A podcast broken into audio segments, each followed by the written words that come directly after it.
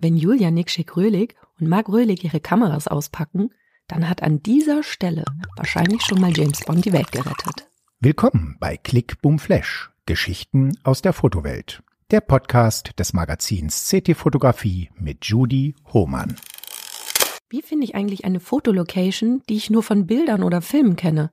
Und was ist, wenn ich einen Drehort aufsuchen möchte, der aus einem alten Film kommt? Sieht dann überhaupt noch alles gleich aus? Ich spreche heute mit Zweien, die sich auskennen. Hallo ihr da draußen, hier ist wieder Judy Hohmann.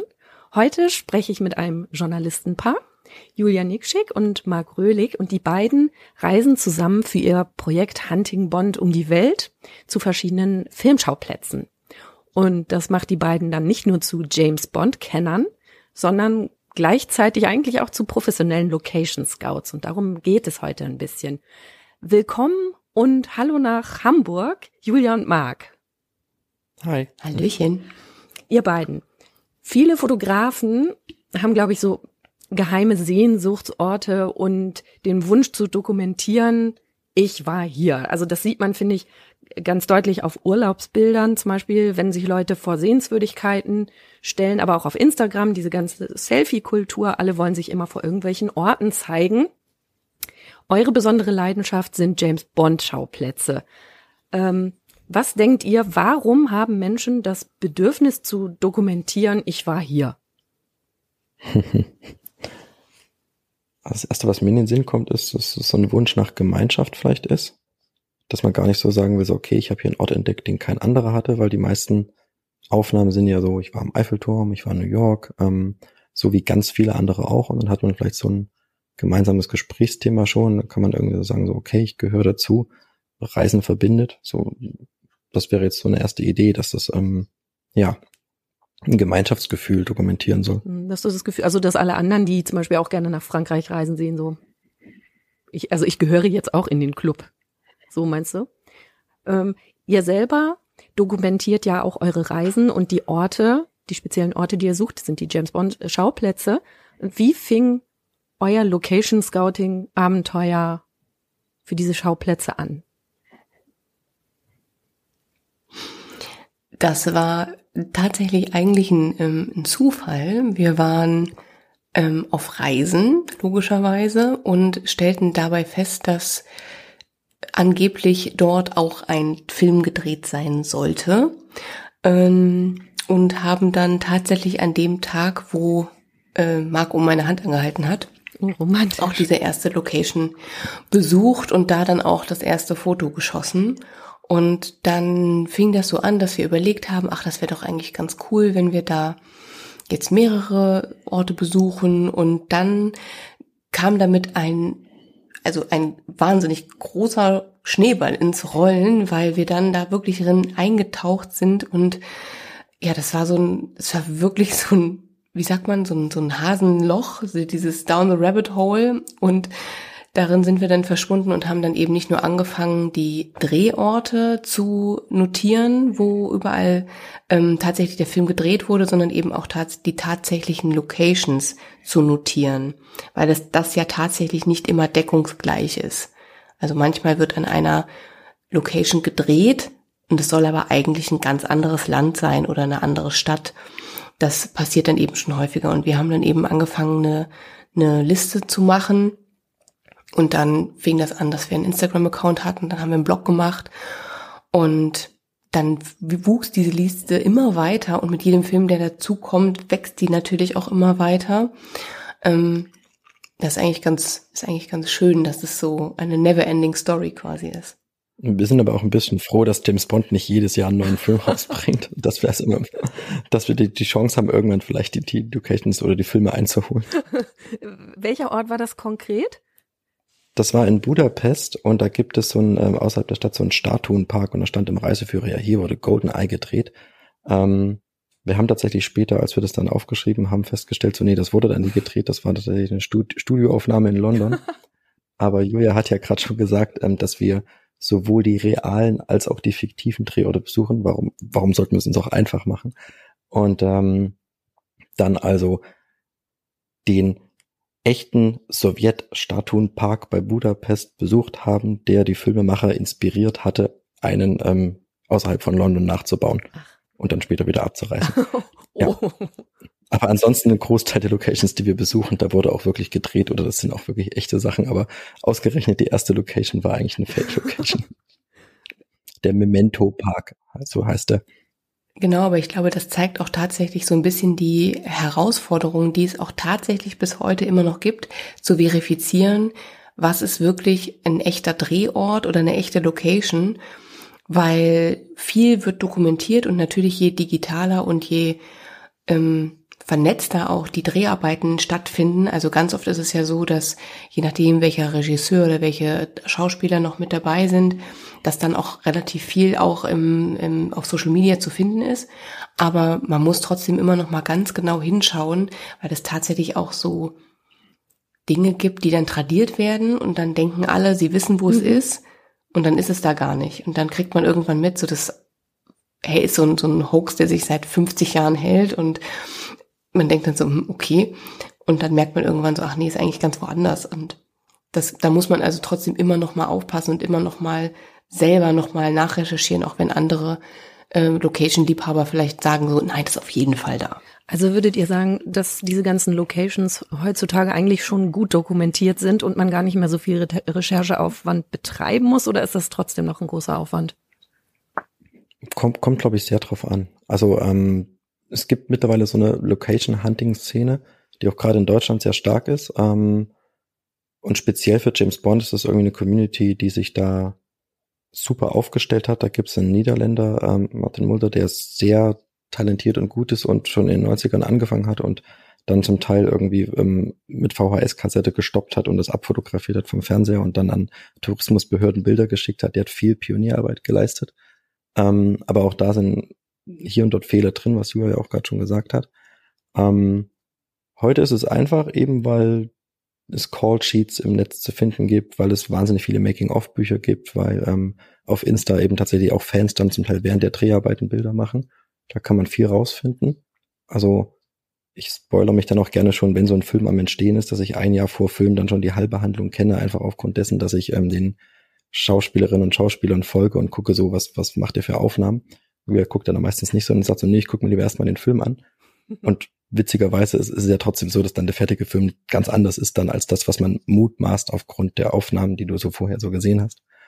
Ja, aber gerade bei älteren Filmen, ähm, ich meine, James Bond läuft seit über 60 äh, Jahren, da verändert sich viel. Also wenn er, wenn Dr. No 1962 auf Jamaika gedreht wurde, da waren so viele Hurricanes und so viele Veränderungen da. Die, die Original Bond Beach gibt es so gar nicht mehr. Die ist weggeschwemmt und ähm, an vielen anderen Stellen, was Julia gesagt hatte, dass sich ja auch ähm, so falsch Sachen ähm, manifestieren können. Wenn halt irgendwie in den 70er oder 80ern es dann halt nur ein Buch gab zum Film und da hat halt irgendjemand ein bisschen schlampig aufgeschrieben, mhm. ja, wir waren in Marokko da an, an dem und dem Ort. Das ist dann einfach der größere Regionalort. Ait Ben Hattu ist eine sehr berühmte Festung dort und dort hat das Filmteam halt gewohnt und dann wurde das als Drehort ähm, einfach eingetragen. Ah, okay. Und die ganzen Ladenbesitzer dort, weil das tatsächlich so ein kleines Filmmecker ist, ähm, haben dann auch gesagt, so ja, hier wurde James Bond gedreht, damit sie natürlich irgendwie Merchandising und Filmplakate und sowas verkaufen können. Und jeder, der als Tourist dorthin kommt, sieht das halt. Und als wir dorthin gekommen sind mit unseren ausgedruckten Bildern und sagen wir, okay, wo ist die Filmkulisse? Ähm, das sollte für eine, für eine Taliban-Hochburg in Afghanistan stehen, wo also aber stattdessen in Marokko gedreht wurde. haben wir gesagt so, sorry, das sieht gar nicht so aus. Und da wir beide Arabisch können, haben, sind wir den Leuten sehr auf die Nerven gegangen und gesagt so, ihr sagt alle, das soll diese, diese Festung sein, aber sorry, die sieht ganz anders aus. Die hat ja nur ein so ein Turm und die hat ja hier viel weniger Wände und da hinten stehen Palmen und ähm, der Gebirgszug ist doch ganz anders und alle haben gesagt, nee, nee, nee, das ist das schon, bis dann irgendeiner gesagt hat, so, ja, nee, du hast recht, das ist doch äh, die Festung hier im Nachbardorf, da müsst ihr noch mal zehn Minuten hochfahren. Und dann sind wir da hingefahren und es war wie aus dem Ei gepellt genau das Gleiche und dann waren wir sehr froh, dass wir im Grunde eine Location, die seit 30 Jahren ähm, als gesetzt galt, ähm, dann die Banken konnten mehr oder weniger sagen, also nee, in Wirklichkeit ist die echte Location ganz woanders. Das ist ja cool. Und innerhalb der Film-Community äh, gibt dann so, so Facebook-Gruppen oder, oder im Netz verschiedene Blogs. Wenn du das dann mit denen diskutierst und deine Fotos präsentierst, dann gibt es dann manche, die das dann bestreiten, gerade wenn sie selber schon mal dort waren und dann ja. li lieber, lieber ihre Aufnahme behalten wollen. Und dann gibt es andere, die dann sagen so, ja Mensch, danke, dass du es rausgefunden hast, super. Und die dann selber hinreißen und es auch nochmal verifizieren und deshalb durch die Vernetzung heute geht schon mehr, aber ja, gerade so die älteren ähm, verschollenen Location oder mit, mit weniger Quellengrundlage, da ist es schon schwierig, dann hilft oft nur tatsächlich dann vor Ort sich rumzufragen. Und stellt ihr denn fest, dass die Menschen dort vor Ort ähm, immer noch dieses James Bond Fieber haben und euch da weiterhelfen können oder ist das an vielen Orten einfach schon in Vergessenheit geraten? Passiert euch das häufiger, dass ihr euch geholfen wird von den Einheimischen? Es kommt tatsächlich relativ stark darauf an, was das für Filme sind und auch was das für Locations sind. Also ein ähm, Beispiel wäre zum Beispiel, wäre, ähm, als wir in Indien waren, da gibt es ähm, Locations, die, die zeigen tatsächlich noch den Film Octopussy. Da wird auf einem Rooftop in so einer Bar in, äh, in Jaipur wird ich weiß nicht, dreimal die Woche, in Udaipur, genau, nicht in Jaipur, in Udaipur, noch dreimal die Woche Octopussy gezeigt. Und die feiern das da total das ab. Cool. Und die finden das richtig cool. Und wir hatten das Glück, dass wir, da gibt es ja zwei Hotels, die, ähm, die eben heute Hotels sind und die waren früher, ähm, gehörten die der Maharaja-Familie. Und wir haben in beiden Hotels gewohnt und wir hatten tatsächlich das Glück, dass in beiden ähm, Hotels noch Leute waren, die die Dreharbeiten entweder selber mitbekommen haben oder wo die Eltern das noch mitbekommen haben und sie selber kleine Kinder ja. waren und dann noch ein bisschen was erzählen konnten. Also wir versuchen auch tatsächlich immer, wenn wir vor Ort sind, auch zu fragen, gibt es hier noch jemanden, der die Dreharbeiten miterlebt hat? Gerade bei älteren Filmen ist das ja gar nicht mehr so unbedingt gegeben, eben weil, Marc sagte schon, der erste Film 1962 ist jetzt einfach schon ein bisschen her und Leute, die damals vielleicht 30, 40 waren, die leben vielleicht gar nicht mehr, aber gerade die, die dann erzählen, dass sie da als Kinder mit dabei waren, das sind manchmal total schöne und rührige Geschichten, die die Menschen dann erzählen. Aber es gibt natürlich auch Locations, die einfach, die zwar noch sehr präsent sind, also wie zum Beispiel auch die Pyramiden in Giza, aber da ist natürlich kaum noch jemand da, der dann von den Dreharbeiten was erzählen kann oder so. Und heute ist es einfach auch so krass kommerziell, dass da, also da findet sich fast immer jemand, aber da wird auch häufig dann, also wird auch relativ schnell ein Business draus gemacht, muss man auch sagen. Das wird sehr schnell ausgeschlachtet dann. Stimmt, dann hast du irgendwie das, das Gebirgsrestaurant, äh, was dann sagt so, okay, wir machen jetzt den James Bond Burger. Oder du hast auf der, der, der griechischen Insel dann irgendwie das kleine Café, was ähm, sich zum großen James Bond Café stilisiert, weil dort die Verfolgungsjagd vorbeiführte. An anderen Stellen machen wir Selfies in irgendwelchen Sackgassen ähm, in, in London und die Leute fragen so, hä, es gibt so viele schöne Orte in London, wo man sich fotografieren kann. Was soll der Quatsch hier? Und dann sagst du, ja, wurde James Bond gedreht und kommt entweder ein Achselzucken oder halt totale Begeisterung. Als du gerade von Indien erzählt hast, ist mir auch noch eins eingefallen. Ähm, eine Dreiviertelstunde nördlich von Bangkok ähm, wurde dieser Stunt gedreht, wo James Bond ähm, das Auto in dem Korkenziehersprung macht, also wo er so über einen Fluss springt mit zwei angeschrägten Brücken und das Auto sich ja. einmal um 180 um die eigene Achse so dreht. Und das ist ja ein echter Stunt, der wirklich so gemacht wurde, wo die da wirklich diese Rampen aufgebaut haben. Und damals in den 70ern gab es dort keine asphaltierten Straßen und gar nichts. Und die haben da aber Asphalt gelegt, damit die das Auto beschleunigen konnten. Und wir haben diese Location ausfindig gemacht mit der Hilfe von einem Kumpel, sind da durch die Pampa gefahren. In der Nähe ist auch ein alter ähm, Tempel und haben dann auch rumgefragt, kann das sein, sind wir hier richtig? Und dann hat auch so ein, so ein, so ein alter buddhistischer Mönch plötzlich gesagt so, ah, Lochamu, Lochamu, yes, yes und hat sich dran erinnert, das war dann so ein Urgestein, dass er damals als ganz junger Tempelnovize mit bei den Dreharbeiten zugeguckt hat. Cool. Ist das diese Verfolgungsjagd ja. mit dem Sheriff, der sich überall einmischt? Der Sheriff, ja, was genau. auf dem Nebenwasser. genau. Ich habe auf eurem Blog gesehen, dass ihr, äh, wenn ihr fotografiert, auch teilweise darauf achtet, dass ihr die genauen Blickwinkel des Films wieder einfangt. Also wie geht ihr dann bei so einer Bilderserie vor? Hm, macht ihr euch dann einen Skizzenblock, damit ihr das genauso hinbekommt oder habt ihr das alles im Kopf, weil ihr sowieso die Filme auswendig kennt? Das, ist das wäre jetzt lach nicht los, wohl ein kleiner Streitpunkt. ähm, genau, das ist, das ist immer so ein kleiner Streitpunkt, äh, nicht nur zwischen uns, sondern auch zwischen uns und einem guten Freund, ähm, weil unser Freund, ich darf glaube ich auch den Namen sagen, oder Thomas Kleitzmann, der ist nämlich echt ein richtiger Nerd, was das Suchen von Locations angeht. Das ist der Hammer, ähm, der uns auch tatsächlich bei der Recherche auch schon das ein oder andere Mal unterstützt hat. Und er schafft es auch wirklich immer, die hundertprozentige Perspektive zu finden. Und ich finde es manchmal tatsächlich auch wichtiger, dass es eher ein ansprechendes Foto ist und dann auch eben man trotzdem natürlich erkennen soll, welche Location es ist. Aber ich finde es dann tatsächlich auch ein bisschen relevanter irgendwie, dass das ähm, auch ein, eine gewisse Ästhetik verfolgt, muss ich auch ganz ehrlich sagen. Und die Perspektive darf dann da auch mal rechts runterfallen. So.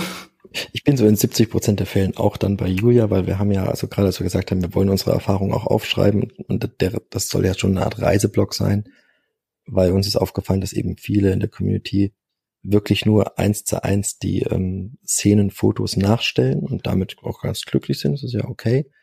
Und das aber ganz oft an diesen Orten sehr viel andere Magie noch ist. Eben das schöne kleine Café, was man sonst nie entdeckt hätte, weil man nicht in den Teil der Stadt gekommen wäre. Oder Gespräche, die man mit Menschen vor Ort führt, die einen irgendwie begeistern und einem dem Land und, und der Reise, auf dem man sich gerade begibt, viel, viel näher bringen. Und das Ganze irgendwie viel schöner und intensiver machen und dann auch von Bond wegführen können. Und das fanden wir dann relativ schnell so schön, dass wir gesagt haben, so, das sind doch Erfahrungen und Sachen, die wir auch dokumentieren wollen, dass wir einmal zeigen wollen, okay, wie genau kommst du dorthin? Vielleicht auch mit einem kleinen Budget. Du musst nicht immer irgendwie den exklusiven Fahrer haben, du kannst auch mit der U-Bahn hinfahren, äh, trau dich, fahr quer durch Kairo mit ähm, öffentlichen Verkehrsmitteln. Und an der anderen Seite, wenn du dann einmal dort bist, dreh dich doch bitte mal um und schau auch mal, was auf der, was hinter, was hinter dir passiert und nicht nur diese eine Location abfotografieren. Ja, und dann, genau, es ist halt tatsächlich schön, dass du dann sagst, okay, ich will ein ansprechendes Bild von der Location machen, um da Lust drauf zu machen, aber einfach auch noch viel mehr als das zeigen. Ja. Mhm, dann ist die Location. Und man kann auch gar nicht mehr immer alles darstellen, ne, weil, weil heute sind ja, wenn du mit einer Drohne filmen kannst, ähm, dann machst du irgendeine Luftaufnahme, die können wir ja sowieso nicht darstellen. Ja, stimmt. Also dann lieber gleich diesen Anspruch ein bisschen verlieren und lieber schöne ästhetische Fotos von vor Ort machen, ja. Ja. Wie, wie?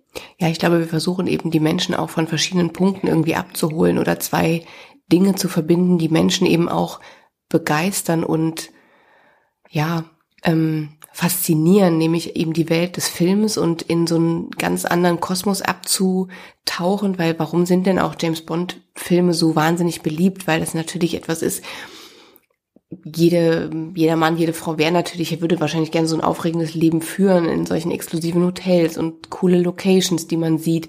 Und eben das zu verbinden, diese Leidenschaft für Film mit der Leidenschaft zu reisen und eben auch die Möglichkeit dann zu nutzen, Orte zu sehen, die manchmal total bekannt sind, wie zum Beispiel das Taj Mahal. Das ist natürlich ein Punkt, den in Indien, wenn man die Gelegenheit hat, Indien zu besuchen, relativ viele dann in Anführungsstrichen mhm. abhaken. Mhm.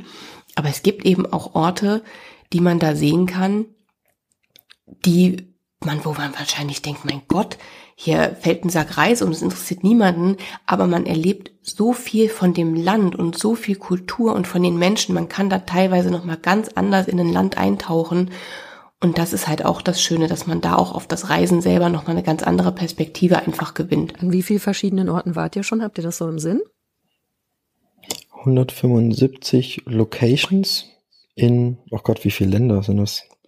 15, 20 Länder, keine Ahnung. Aber mit den Locations kannst du ja auch ein bisschen tricksen. Also wir haben schon deutlich weniger Locations auf unserer Karte ausgewählt, als ähm, viele Hardcore-Location-Hunter haben, weil die eben sagen, wenn du eine Verfolgungsjagd durch eine Stadt drehst, ähm, drehst du irgendwie in 20 Straßen oder drehst du sich in fünf Straßen, aber natürlich in jeder Straße an fünf, sechs Ecken. Ja. Wenn du also alles zusammennimmst, hast du schon 20 bis 25 Locations, die du nehmen könntest.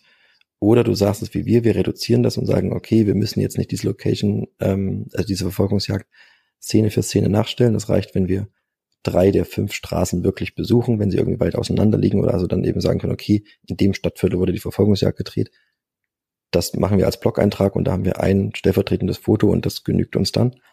Ähm, aber trotzdem hast du natürlich letztens Herbst in Venedig, ähm, da wurden mittlerweile drei James Bond-Filme im Laufe der Zeit gedreht und die sind dann halt an sehr vielen Ecken in der Stadt einfach schon gewesen.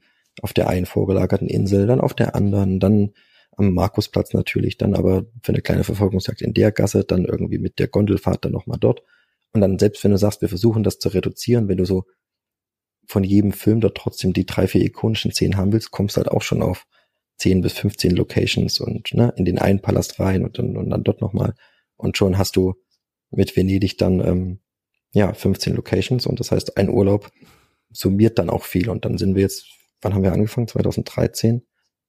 Ja, hast du dann halt tatsächlich schon, jetzt haben wir es schon so knacken wir bald die 200 wahrscheinlich, ja.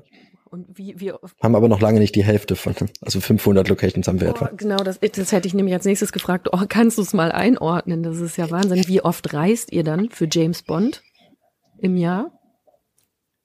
Also einen Urlaub im Jahr machen wir im Regelfall schon, der be bewusst an eine James Bond Location geht. Und manchmal passt noch ein zweiter. Das kommt immer ein bisschen drauf an, natürlich auch, wie gerade so die, ähm, die Lebensumstände so sind, aber meistens, also so einer im Jahr ist es auf jeden Fall. Das Gute ist, dass ähm, wir beide ganz große London-Liebhaber sind. Und in London gibt es ungefähr, also gefühlt drei Viertel der Locations, real nicht, aber sehr, sehr viele der Locations, die noch ausstehen, sind auch in London, weil da sind sie ja auch bei fast jedem Film. Und dadurch läppert es sich da natürlich extrem, dann ist es sehr verstreut. Und deswegen zum Beispiel ist London ja immer auch eine Reise wert. Und wenn man, selbst wenn man sagt, wir haben nur drei Tage und fahren nochmal nach London, macht man nochmal fünf Locations, das ist dann irgendwie auch schön. Also manchmal sind es auch tatsächlich so kleinere Stippvisiten irgendwo, gerade in, gerade wenn es Städte sind, wo man dann noch mal ein bisschen ähm, auf Location-Jagd gehen kann. Und es muss dann nicht wie, ich weiß nicht, in Kanada zum Beispiel wird das eine eher epische Jagd werden, weil die Locations in Kanada auch teilweise relativ schwer zugänglich sind, um es mal gut zu formulieren. Müssen wir mehrere Wochen Höhentraining so. machen und äh, Bergsteigen lernen, ja. Ähm, Gibt es denn auch das, das dauert noch ein bisschen. Viele Bereiche, die. Aber nein, ich nehme das zurück. Die Kanada, der Kanada, ähm, die Kanada Location wird nicht die schwerste zu erreichen sein. Moonraker, das wird das Schwerste sein. Ich vertraue ganz auf Elon Musk. Irgendwann können wir alle in den Weltraum fliegen für sehr wenig Geld. Oder ihr richtet euch einfach nach ja. dem Buch, weil da verlässt James Bond die Dann Erde ist es ja Südengland, genau. ja. Das war übrigens das Buch, hm. was mir die anderen Bücher dann verleidet hat später, weil. Okay, warum? Weil ich ganz enttäuscht war, dass James Bond nicht die Erde verlässt. Es war so sehr, sehr anders so. als die Filme. Das fand ich ganz traurig. ich muss sagen. Ja, dass er die Erde verlassen hat, war ja nur, weil äh, Star Wars ein Jahr vorher, glaube ich, rauskam und dann ähm, die Produzenten schnell gesagt haben, verdammt, wir müssen jetzt irgendwie auch bei diesem ganzen Weltraum-Hype mitmachen und dann. Ach, das wusste ich nicht. Ja, guck mal, das Buch heißt doch Moonraker, das ist doch irgendwas mit Weltall. Lass mal schnell das noch dazu schreiben. Ne? das ergibt Sinn. Oh, ist total schade, weil ich finde gerade diesen Aspekt, dass sie nachher ins, Welt, in, ins Weltall fliegen, finde ich so albern, weil der Film eigentlich so tolle Locations hat die Iguazu-Wasserfälle und da denke ich mir so, das ist, das ist total toll, also landschaftlich und total cool. Erst Aber Karneval in Venedig, dann Karneval in Rio, oh, Mensch, ja. Wirklich, fürchterlich. Ja gut, das war dann die Zeit, hm. die das erfordert hat. Ich, möchte ich muss sagen, ich finde jetzt die Urlaube am schönsten, wo man so beides kombinieren kann. Es hatten wir zum Beispiel diesen Frühjahr in ähm, Andalusien.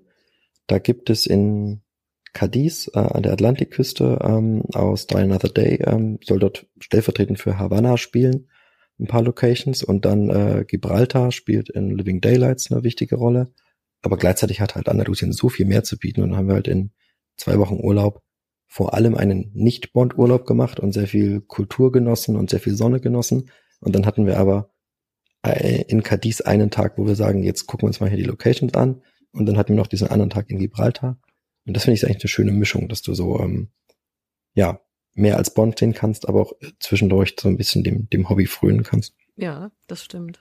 Die, die Mischung. Mhm. Wisst ihr, ob es auch noch mhm. andere Szenen gibt, die so unheimlich, ja gut, das ist nun so ein, so ein wirklich sehr, sehr langes Franchise, die Bond-Geschichten und natürlich mit sehr viel Reisen verbunden, aber ich frage mich, ob es ähm, ob's das in anderen Bereichen auch gibt, dass da Hunter unterwegs sind, die das auch mit anderen Filmen machen, aber wahrscheinlich geht das gar nicht so gut viel für Serien, wenig so sehr. Also für die, die aktuellen Filme in den letzten 20 Jahren, da ist schon sehr viel CGI und dann immer nur im Studio drehen. Gerade so die ganzen, was äh, Comic-Verfilmung angeht, die ähm, finden kaum in der realen Welt statt. Außer hier und dort in Atlanta so, oder Vancouver, was so als das äh, Filmhochbogen sind. Aber Serien, sowas wie Breaking Bad, die, die, die sollen ja irgendwie authentisch sein. Die, also die sind ja dann wirklich in, in irgendwie New Mexico und, und das sind ja wirklich so, so kleine Häuser irgendwo. Ähm, da gibt's schon sehr viel. Also da, da, da geht's dann nicht darum, dass man jede Szene zeigt, sondern eher so ikonische Orte. Mhm, vielleicht auch bei Mission Impossible. Das ist ja auch ziemlich über die. Die kommen auch viel rum, ja. stimmt, ja. Aber ansonsten gibt's eigentlich außer Bond, fallen mir wenig Filmreihen oder Filme ein, die wirklich so viel Geld in die Hand nehmen, um ein Originaldreh, an Originalschauplätzen zu drehen. Die meisten sagen so, nee, komm, lass mal irgendwie im Hinterhofstudio die, die, die Verfolgungsjagd oder die Prügelei machen und dann fertig. Ja, vielleicht liegt es auch noch an der Zeit, dass es so früh begonnen hat und man damals äh, noch nicht so gut tricksen konnte. Ich weiß es nicht.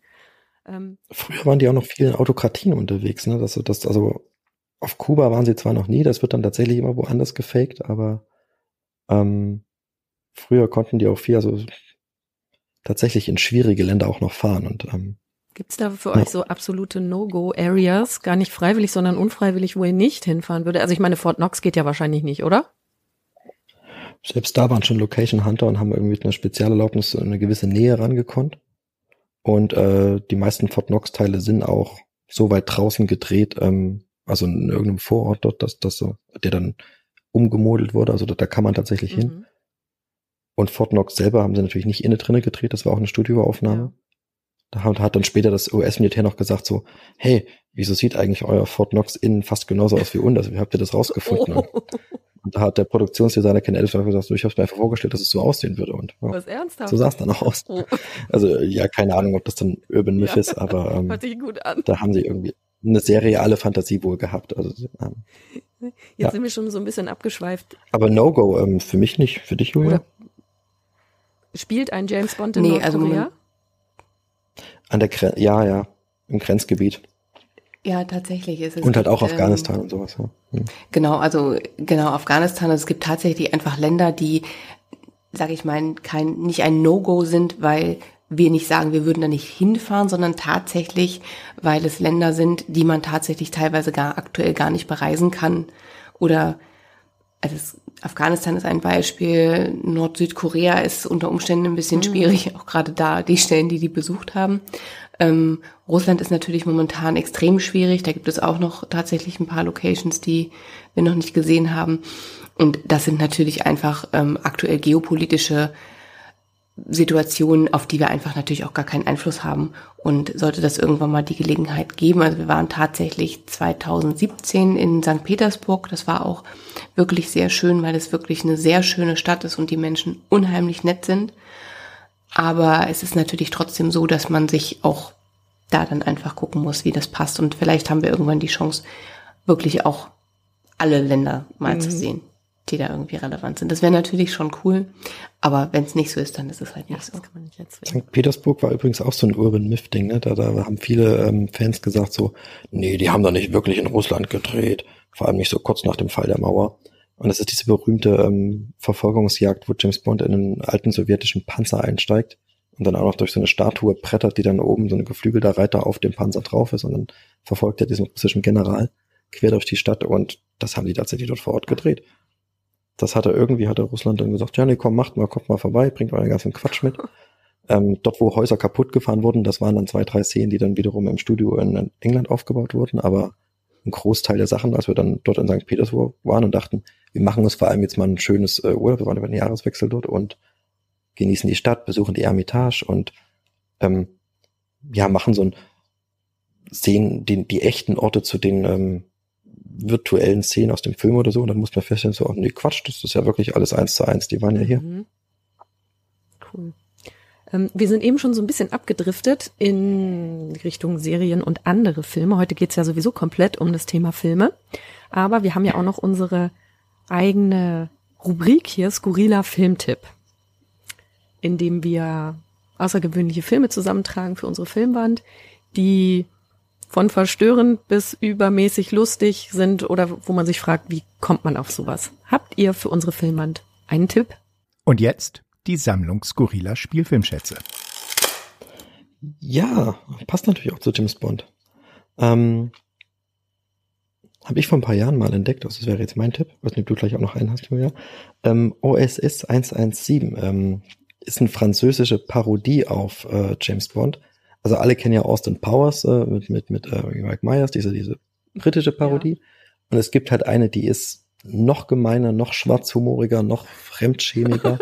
Jean Dujardin spielt einen total gelackmeierten Schnösel, der so im ähm, Europa der 60er als Geheimagent rumscharwenzelt, also zu der Zeit, wo die Bücher spielen. Ähm, und dann auch tatsächlich im ersten Film ähm, Der Spion, der sich liebte, heißt äh, die deutsche, also deutsche Übersetzung des ersten Titels. Nach Ägypten geschickt wird, was natürlich für uns dann auch so toll war, was wir im Film mal gesehen haben, weil wir tatsächlich ja dort auch gelebt haben und die auch tatsächlich in Kairo gedreht hatten. Und er ist so überheblich gegenüber den Einheimischen und, und er versteht gar nichts vom Islam und macht sich so lustig und, und alle Frauen sind für ihn tatsächlich auch nur Sexobjekte, so wie es ja leider in den frühen Bond-Filmen auch war. Aber hier wird's halt auch bewusst überzeichnet und, und, und er denkt immer so, die können ja alle gar nichts und ich bin sowieso der King Dingeling und tatsächlich ist er aber eine totale Nulpe und muss permanent von allen gerettet werden. Wie, wie es übrigens in den Büchern ja auch ganz oft der Fall ist. Also Bond ist meistens irgendwann immer so ein geschundener, geprügelter Kerl, der irgendwo vom Bösewicht gefangen genommen wird und dann muss ihn die Frau aus der ganzen Kacke wieder rausholen. Ist in sehr vielen Büchern und auch ähm, in den frühen Filmen ja oft so, also weil immer alle so sagen so, ähm, er ist so der, der, der starke Mann. Nee, eigentlich ist er eigentlich einer, der, der ähm, gerne auch Hilfe von starken Frauen annimmt. Ja, und in dem Film wird das halt so richtig überzeichnet und also OSS 117, das ist quasi sein Codename, der Spion, der sich liebte. Das ist gut. Ähm, das muss an unsere Wand. Kann man sich mal richtig schön fremdschämen und, lachen. Das finde ich super. Also man muss den Film wirklich mit einer ordentlichen Prise schwarzen Humor sehen, weil der Film ist wirklich frauenfeindlich, rassistisch, homophob, da kommt wirklich alles zusammen, was man sich irgendwie erwartet, aber es ist natürlich wirklich bewusst eine Persiflage auf diese ja. Filme. Ähm, aber das macht das eben auch gerade so unheimlich lustig, dass es solche Dinge eben wirklich gekonnt und mit viel Stil dann doch auch auf die Schippe nimmt. Ja, das finde ich super. Hast du auch noch einen Tipp mitgebracht, Julia? Ich habe tatsächlich einen Film, den, den ich sehr schockierend fand, der aber, glaube ich, an sich kein Geheimtipp mehr ist, weil ich mich immer frage, Filme, die auf Netflix sind, können kein Geheimtipp mehr sein. Ich habe aber relativ viele Leute, die diesen Film noch nicht kennen und der, das ist äh, Beasts of No Nation. Und da spielt Idris Elba mit und ich muss ehrlich sagen, ich bin ein ganz schwerer ganz großer Idris Elba-Fan. Und es gibt, glaube ich, keinen Film mit ihm, den ich noch nicht gesehen habe. Und nach diesem Film brauchte ich ungefähr vier Jahre Pause, oh. bevor ich einen neuen mit ihm gucken konnte, weil der so verstörend war. Es geht nämlich um den Bürgerkrieg im Kongo und er spielt den General einer Kindersoldateneinheit. Und der Film zeigt wirklich die Gräuel des Krieges so, wie sie auch tatsächlich in echt tradiert sind. Und es ist ein unheimlich guter Film, muss man ehrlich sagen, aber es ist auch ein sehr, sehr schwerer Film. Und wenn man Kinder hat, muss man sich das wirklich gut überlegen, weil man wirklich ganz schreckliche Dinge auch nicht unbedingt explizit, aber so verpackt sieht, dass es wirklich echt, es geht wirklich richtig unter die Haut. Es ist ein unheimlich guter Film, ist absolut sehenswert, ich kann das nur empfehlen, ähm, weil man eben in diesem Thema Kindersoldaten ähm, mehr erfährt, auch weil da auch die ähm, tatsächlich ähm, Überlebende und welche, die selber betroffen waren davon, ähm, mitgearbeitet haben bei diesem Film. Ähm, also es ist schon wahrscheinlich so authentisch, wie es irgendwie möglich ist. Ähm, aber das ist auf jeden Fall keine leichte mhm. Kost. Also es ist äh, genau das Gegenteil von dem, worüber wir gerade okay, sprachen. Dann, da muss man wahrscheinlich auch in der richtigen Stimmung sein, damit einen das nicht dann völlig umhaut an dem Abend. Auf, auf jeden Fall. Also ähm, ich kann ja mal ganz kurz sagen, wir haben den Film geguckt, da war unsere Tochter sechs Wochen alt. Das war ein ungünstiger mhm. Zeitpunkt.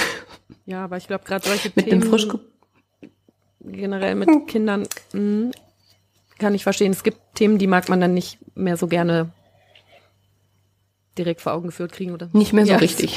Es dauert dann länger, die zu verarbeiten, sagen wir es mal so. Auf jeden Fall, ja. ähm, Super, ich danke dir. Wieder zurück zu Bond. Mich würde mal interessieren, wenn ihr an einem dieser Orte wart und danach den Film noch einmal guckt, den jeweiligen. Fühlt sich das dann für euch anders an, wenn ihr mal da gewesen seid?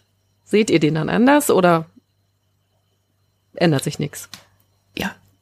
Doch, auf jeden Fall. Also es ist natürlich immer total cool zu wissen, oh, guck mal, da waren wir schon. Kannst du dich noch erinnern, als wir in der Ecke standen oder als wir fast von den Dobermännern gefressen Erzähl wurden. Mal. Ähm, wir mussten, da waren wir auf Korfu in ein Haus, wo, das war glaube ich der Mann mit den drei Brustwarzen, ist das richtig? Nee, der gehört zu, ähm, der gehört nach Hongkong. Was war denn das für ein Pool? Jetzt kriege ich das gerade gar nicht mehr zusammen. Wir mussten das, das sollte Fall in Spanien spielen und ähm, ja, Bond äh, schleicht sich auf jeden Fall in die Villa, weil dort ähm, der Auftragsmörder ähm, seine Kohle kassiert und er will ihm hinterher pirschen. Und das ist so ein, ein schönes Setting mit ähm, ja ganz viel leicht bekleideten Frauen, die da rumhängen und, und ganz viele schwere Männer. Ähm, so ein bisschen mafiös. Das ist ähm, For Your, For Your Eyes, Eyes, Only, only. Mhm. wo äh, Melina Havelock äh, den Tod ihrer Eltern rächen will und ja, Bond dann irgendwie an ihrer Seite ähm, auch dieses ganze Syndikat aufdeckt. Ähm, ja. Und sie erschießt den Attentäter dann mit Pfeil und Bogen. Und dieser Pool ist in einer Villa, die privat nicht unbedingt öffentlich zugänglich ist, aber an dem Tag, als wir da waren, war das Tor auf und wir sind reinspaziert und wollten fragen, ob wir ein Foto machen dürfen. Und es war scheinbar niemand zu Hause, aber die vier Wachdobermänner, die waren da. wir waren sehr schnell rein raus, Foto gemacht. Ich glaube, in meinem Leben bin ich selten so schnell gerannt wie in dem Tag. Die wissen was. Man muss dazu sagen, es war eine sehr lange Auffahrt. Also es ist ein riesen Anwesen. Du musst bestimmt erst mal fünf Minuten durch, durch Wald gehen und oder durch, durch an, an, an so eine Zufahrtsstraße entlang, bevor du tatsächlich zum, zur eigentlichen Villa kommst. Also die, sie liegt sehr abgelegen und sehr exklusiv. Ja. Die wissen wahrscheinlich. Und auf unser Klingeln hat niemand reagiert und dann sind wir wieder weggegangen. Und als wir zehn Minuten später labern, war plötzlich das Tor offen und dachten wir, na gut, okay, dann, dann halt doch. Ja. Ja, die wissen schon, warum sie die Dobermänner haben. Wahrscheinlich wart ihr nicht die Ersten, die da angetanzt sind. Vielleicht, ja, das kann gut sein.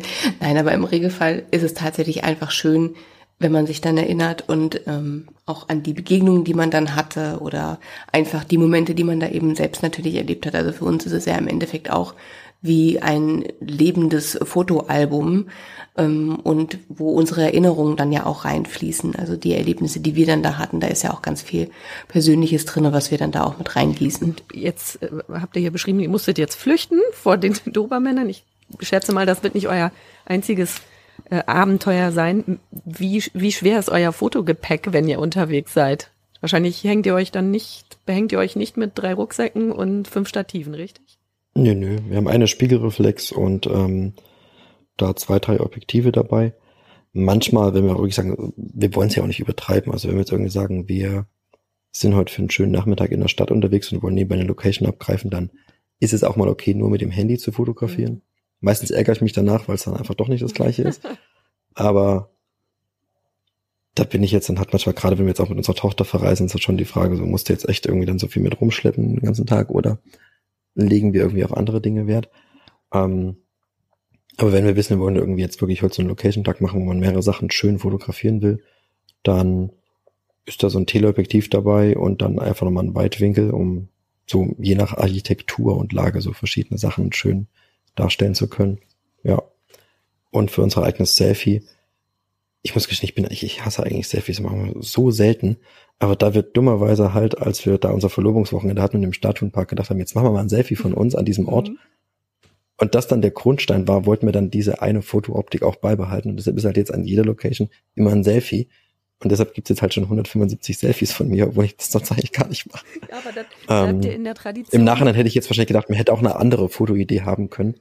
Ähm, eine gute Freundin von uns, auch Andrea David, die auch, die macht den Blog Filmtourismus und die macht eben Locations querbeet. Die hat immer die Idee, dass die ähm, den, ähm, dass die einen Screenshot aus dem Film nimmt, ausdruckt, ausschneidet und dann ins Bild hält und davon ein Foto macht. Also dass man so, dass die Filmkulisse ähm, Teil der realen Kulisse werden und sich dann die, die Bäume oder die, die architektonischen Linien der Häuser fortsetzen aus dem kleinen Screenshot heraus. Das ist, so das ist eine richtig. Mhm. schöne Idee, genau. Ähm, aber im Endeffekt ist es auch schön, äh, uns zu sehen und sieht man auch, wie wir so Stück für Stück älter werden und wie dann irgendwann plötzlich ein kleiner Mensch dazu kam und, ja. und wer weiß, wenn wir 50 Jahren immer noch Locations machen sollten, wie wir dann aussehen. Ähm, deshalb ist schon auch okay so rum, ja. Ja, das, Aber, das, das wird mit jedem Jahr, ja. das vergeht, immer wertvoller, wenn ihr euch das anguckt später. Also ich habe das jedenfalls selber mit Fotoalben festgestellt. Am Anfang macht man die und in dem Jahr, in dem man es erstellt, ist es schön, aber geht. Aber so nach zehn Jahren, ich finde, es wird mit jedem Jahr immer, immer wie so ein Wein, der nachreift. Weil die, wenn die Erinnerungen verblassen und man dann die Bilder hat, dann ja, dann kriegen die einen besonderen Wert. Ähm, mhm. Gibt es so Orte, wo ihr sagt, ja, reist da nicht hin, das ist so überstrapaziert, da steht man schon Schlange, weil da einfach jeder hin will. Also ihr habt ja angedeutet, sowas wie das Taj Mahal, kennt jeder. Aber gibt's auch so spezielle James Bond-Orte, die man eigentlich gar nicht besuchen bräuchte? Nein. Klar, überall gewesen sein. Nein, gibt's nicht.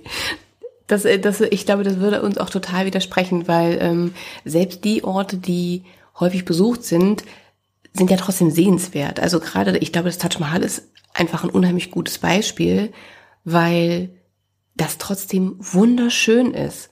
Wir waren dann ganz früh morgens da und waren auf der gegenüberliegenden Flussseite, wo ein paar Soldaten waren, die dann ihre Morgentoilette erledigt haben und wir haben dann eben gesehen, wie die Sonne aufging und der Nebel noch ähm, über dem Fluss hing und das war schon total toll und dann waren wir ganz früh morgens da, als fast noch niemand sonst da war und man wirklich ganz in Ruhe Fotos machen konnte und eben noch nicht Horden von Touristen durchgewalzt sind. Und das ist total toll. Also jede Location hat ihren ganz eigenen Zauber und ich glaube, manchmal ist es tatsächlich das Wichtigste, diesen, diesen Sweet Spot zu finden, wann der perfekte Zeitpunkt ist, hinzugehen. Und das ist tatsächlich oft dann so ganz früh oder spät, nicht so um die Mittagszeit, sondern eher zu den Randzeiten. Heißt natürlich oft, dass man auch mal früh aufstehen muss oder einfach auch mal ein bisschen länger ausharren muss. Aber da ergeben sich dann tatsächlich oft einfach die, die schönsten Momente auch. Ja, es ist. Und ich sag mal, die, die Magie eines Ortes geht ja auch nicht verloren, nur weil du sie mit anderen Leuten teilst. Und selbst wenn es eine Horde von Touristen und Touristinnen ist, ähm, also ich sehe es auch ganz genau wie Julia, dann so irgendwie zwei Stunden vor Sonnenaufgang notfalls mal aufstehen, habe ich zum Beispiel mal in Venedig gemacht und dann, ähm, das sieht auch die Stadt ganz anders aus. Dann hast du irgendwie ganz andere Menschen, die unterwegs sind, die, die, die diese Stadt Stück für Stück zum äh, aufwachen lassen und schon das Brot anliefern und dann nimmst du es nochmal ganz anders wahr.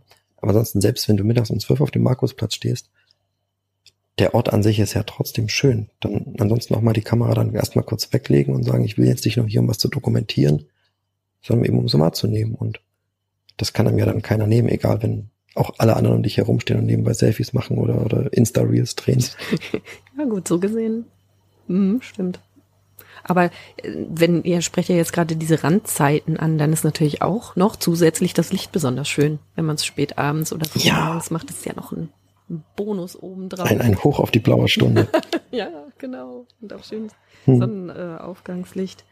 Ähm, welche Reise würdet ihr sagen, war wirklich so die abenteuerlichste ähm, und gefährlichste? Also ihr habt schon angedeutet, dass äh, die, die das Treffen mit den Dobermännern, aber ich habe auf YouTube gesehen, Marc, kann es sein, dass du dich einen Staudamm runtergestürzt hast? Ach so, ja, aber das war doch nicht gefährlich. Das war doch einfach schön. Oh, ja, okay, das ist jetzt an sich. Das, das wäre mir jetzt tatsächlich nicht in den Sinn gekommen. Ich glaube, wir sind alle beide tatsächlich ziemlich abenteuerlustig und wild drauf. Also unsere Hochzeitsreise ging auf die Bahamas und da haben wir natürlich dann auch einen ähm, Hightauchgang mitgemacht an einer Bond-Unterwasser-Location und dort wo dieser Vulkanbomber versenkt wurde. Ähm, in Indien sind wir auch tatsächlich dann in den Dschungel zu einer Tiger-Safari und ähm, als dann tatsächlich einer aufgesprungen ist und die meisten Leute irgendwie versucht haben, bei dem Bus, der kein Dach hatte, äh, in Deckung zu gehen.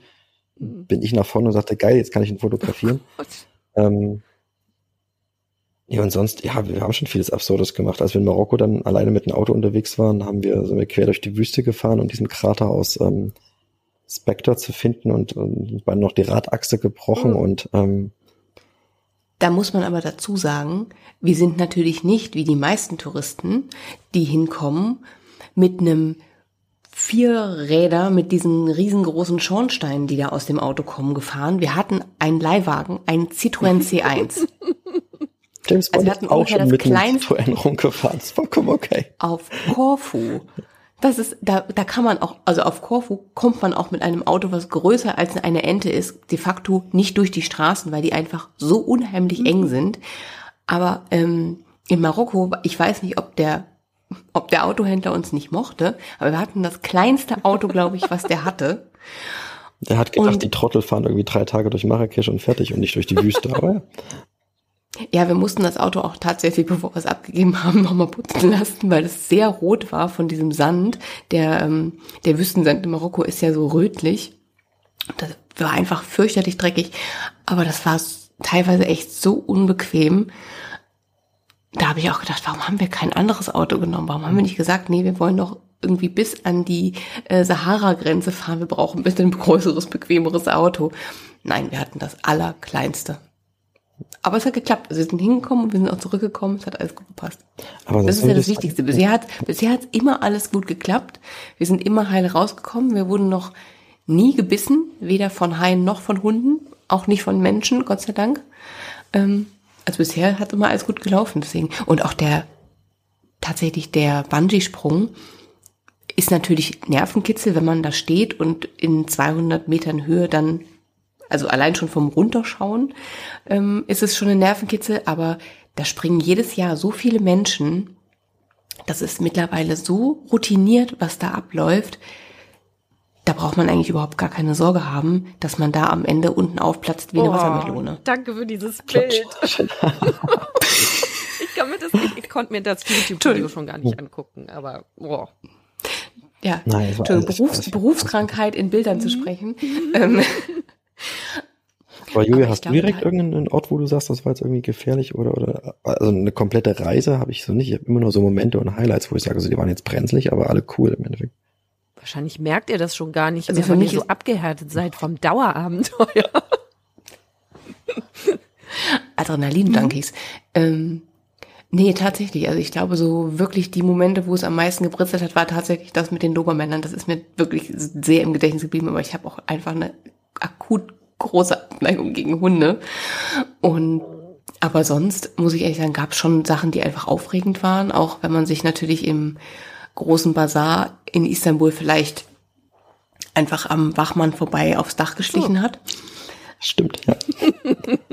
passiert, hat halt nicht so richtig hingeguckt. Ähm, und wenn er dann ruft, na dann muss man halt einfach mal ganz kurz so tun, als wäre man taub.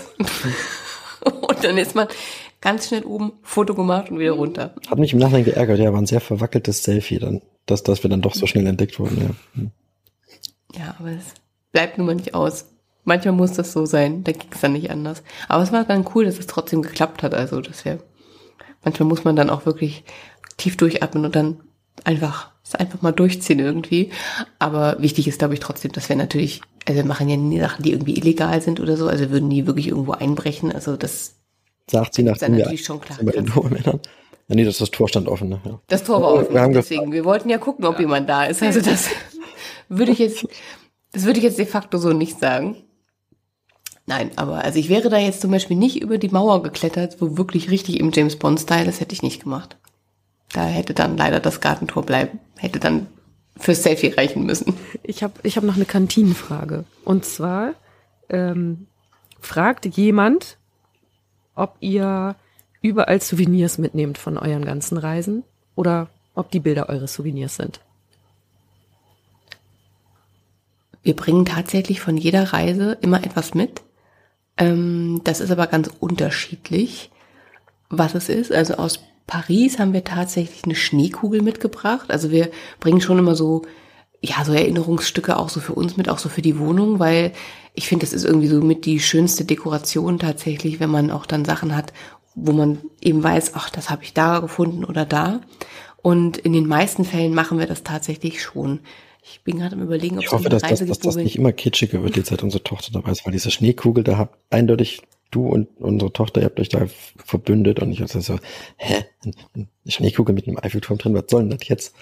Ähm, aber Korfu Ja, ich zum Beispiel, genau, auch so so, Sachen sein, die irgendwie so ein bisschen edgy sind. Heiligenbild, ähm, wo wir sonst jetzt nicht wirklich irgendwelche ähm, christlichen Priester uns an die Wand hängen, aber da haben wir irgendwie den heiligen Spiridu, was der Schutzheilige eben jener Kirche war, die dann irgendwie auch im Film eine Rolle spielt. Aber sonst haben wir eigentlich gar nicht unbedingt einen Bond-Bezug, sondern einfach suchen uns was Schönes aus dem Urlaub, ja. Den Krummdolch aus dem Jemen oder irgendwie so. Ja, Dann könnt ihr bald irgendwie Sachen, die dann hinpassen. noch ein Museum dazu eröffnen. Jetzt würde mich zum Abschluss noch mal kurz interessieren, äh, welcher James Bond-Film ist jeweils euer Lieblingsfilm? Und warum? Hm. Möchtest du anfangen? Hast du direkt was parat? Sonst würde ich anfangen zu schwafeln. Oh. Das kann man ja rausschneiden, ne? Nee, das lasse ich jetzt ne? extra drin. Okay, also ich habe tatsächlich, so ad hoc kann ich mich nicht entscheiden, weil ich zwei habe, die relativ Kopf an Kopf sind. Also ich kann dir ganz schnell sagen, was ich nicht mag. Und das sind leider die Roger Moores, aber das ist mir einfach ein bisschen zu clownig. das muss ich ehrlich sagen, die sind mir einfach ein bisschen zu albern, aber zwei, die ich super gerne mag. Und ja, auch der eine ist ein bisschen grenzwertig, muss ich ehrlich gestehen. Also ähm, ich bin trotz allem ist für mich so der Door-Opener zu ähm, James Bond waren die, die Dalton und die Pierce Brosnan-Filme tatsächlich. Und ich finde tatsächlich den Pierce Brosnan-Film Die Welt ist nicht genug ganz, ganz großartig. Ähm, allein schon, also die Locations sind einfach total bombastisch. Sophie Massot als Bösewichterin ist einfach also die Frau ist einfach der Hammer. Der Film ist für mich einfach eine extrem runde Sache. Auch wenn gleichzeitig zu dem coolsten Bond-Girl das schlechteste Bond-Girl gleichzeitig mit dabei ist, mit Christmas Jones, die ich wiederum sehr fremdschämig finde, ist das tatsächlich einfach ein richtig cooler Film. Aber ein Film, den ich auch tatsächlich immer wieder gerne gucke, ist Casino Royale, weil das ja tatsächlich nach dem ersten Buch auch ist und für mich auch der erste Bond, der wirklich diese Essenz von Bond, auch wie Fleming sie sich erdacht hat, transportiert. Also dieser geschundene Charakter und auch das, ich weiß nicht, dass es am Ende eben kein Happy End gibt und sie nicht am Ende in den Sonnenuntergang reiten, sondern ähm, sein Bond-Girl am Ende stirbt. Die Locations sind toll, die Story ist toll. Es ist einfach, das ist ein Film, den kann ich mir wirklich immer wieder angucken. Der ist einfach unheimlich schön, unheimlich toll gemacht und wie gesagt vor allem unheimlich nah auch am literarischen Bond. Und das für, glaube ich, tatsächlich so das erste Mal so richtig, obwohl Daniel Craig ihm optisch nicht so unbedingt entspricht, weil Bond ja eigentlich Brünett ist. Aber er verkörpert das, also dieses, dieses Charisma, was er hat und die Art und Weise, wie er das darstellt, das ist er, er hat das einfach total gut aufgegriffen, so wie, wie Bond so im Buch ist. Und das finde ich richtig schön, weil die Bond-Bücher sind auch unheimlich lesenswert tatsächlich. Und ich finde, da passt tatsächlich diese Verschmelzung das erste Mal das, so richtig. Das ist der Film mit Mats Mikkelsen als Bösewicht, oder? Ja, das ich glaube daran auch, also es, dass dieser Film so gut gelungen ist. Der behauptet hat, dass er vorher noch nie einen Bond-Film gesehen hat und gar nicht wusste, worauf er sich einlässt. Aber ob man ihm das glauben kann. Ah, ich weiß nicht. Ich glaube, jemand, der so überzeugend Hannibal Lecter spielen kann, der kann alles spielen. Ja.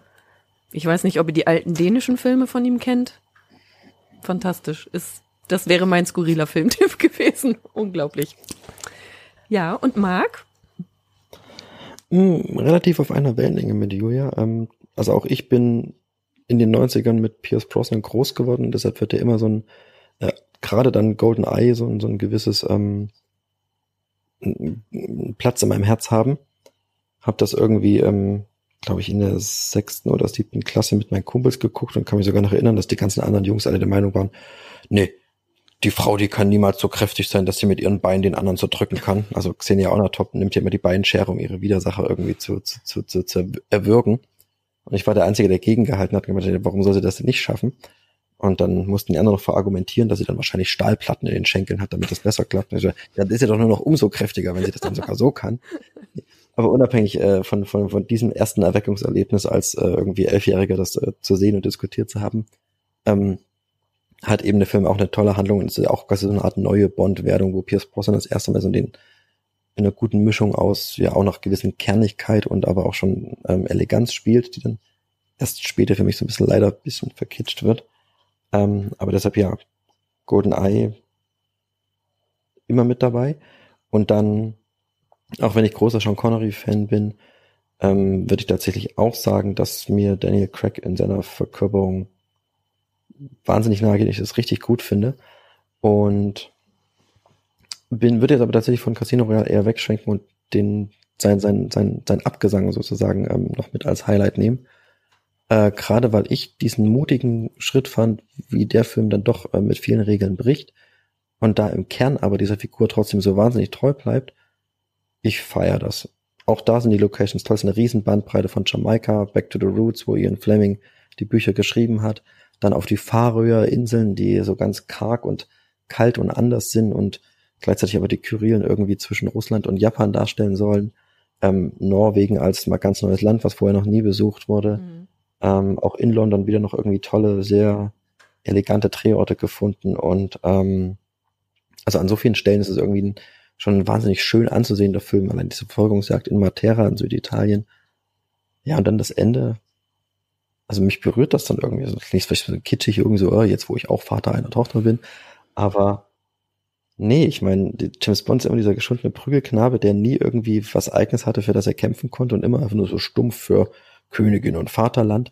Ähm, totale Selbstaufgabe. Mhm, Ja. Und dass jetzt dieses ultimative Opfer nicht nur für den Dienst, sondern dann auch für die Familie war, irgendwie fand ich das bezeichnend und auch da zwischen den Zeilen im Buch merkt man so einen Bond immer an, der sich immer danach gesehnt hat, dass es was lohnt, für das es sich zu sterben lohnt sozusagen und und da wird's ihm dann geschenkt und jetzt bin ich natürlich auch nur umso gespannter, wie es dann mit irgendwann im neuen Bond wieder neu weitergeht und sehe deshalb das gar nicht irgendwie als Verrat oder Frevel oder sogar Ende der Bond-Reihe, sondern eher als ein richtig tolles Ausrufezeichen.